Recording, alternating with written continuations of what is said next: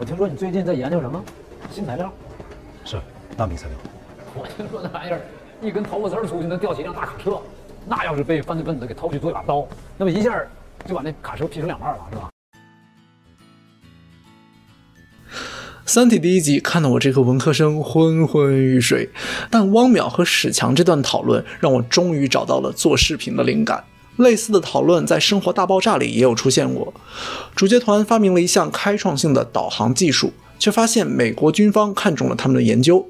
除了谢耳朵之外，其他两人都在担心自己的研究将来可能变成军事武器，让自己手上沾满鲜血。那这样的担心到底合不合理？我们又该怎样看待技术创新呢？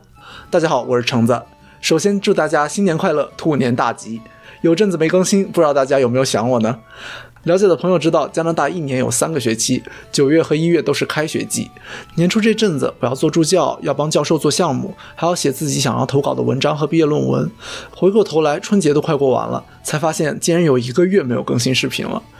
上周休息的时候，点开了好多朋友推荐的《三体》，忽然发现关于技术的不同的态度，我好像还没有展开讲过。跟传媒技术相关的思想，通常有下面这几个：一是把技术当作延伸人类能力的 instrumentalism 工具主义；二是把技术当作推动人类变革的 determinism 技术决定论；与技术决定论相似的还有 substantivism 实体主义。第三种态度是认为技术受限于社会影响的 critical theory 批判理论，再就是与批判理论相似的 constructivism 建构主义，也叫构成主义。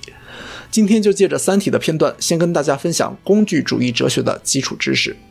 要理解工具主义，只需要记住三个核心的定义：首先，科技本身是中性的，它们不具备任何的主观性和价值观念。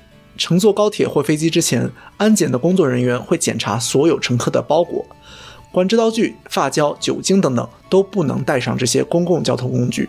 从工具主义的角度来说，审查这些东西不是因为它们本身是邪恶的，并不是因为这些物品会对其他乘客带有恶意，而是因为携带这些物品的人有可能会滥用它们。在《三体》的电视剧里，警察史强担心技术会被违法分子滥用，变成杀人的凶器。而物理学家汪淼的回答就体现了工具主义的理论。第二，只要想犯罪，什么不能容易犯罪？挖鱼鳞的刀都可以。也对，那鱼都能做成武器。我办过一个杀人案，知道凶器是什么吗？是那个冻在冰箱里的罗非鱼。那鱼冻硬了以后，后背那一盘刺儿，那就是锋利的刀。就像这里史强说的，把一条鱼放到恶人的手里，恶人都能把它变成害人的凶器。而一把手术刀对于医生来说是救人的工具，但对于药师兜来说就是杀人的工具。工具本身没有倾向。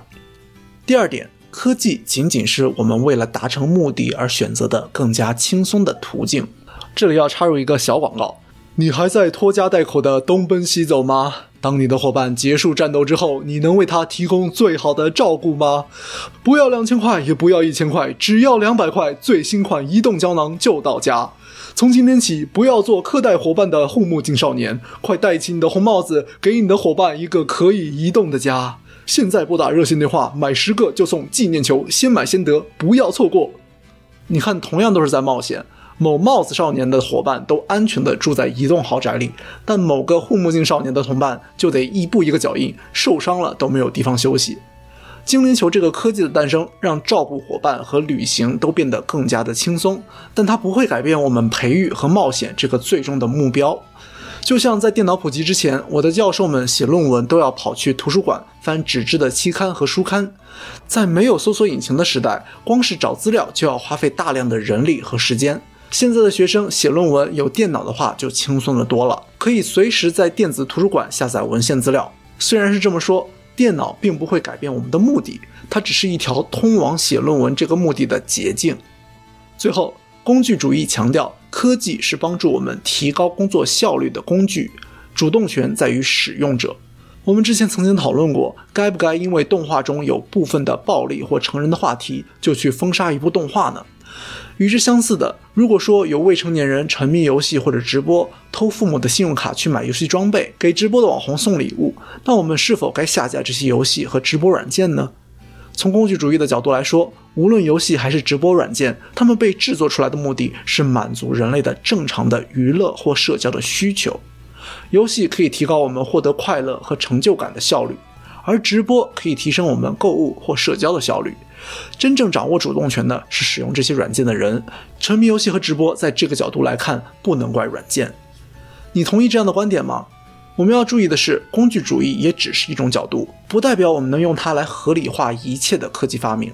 我们同样也可以研究游戏的玩法设计或者社交软件的算法。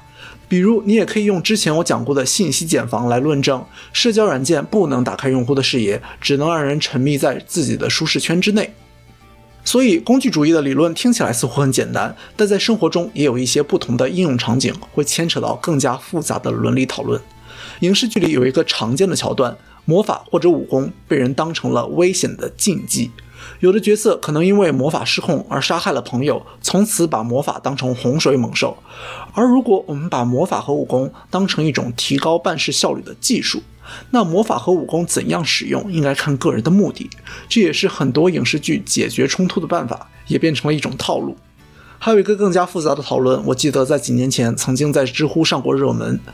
不知道你们对《美国队长三：内战》还有没有印象？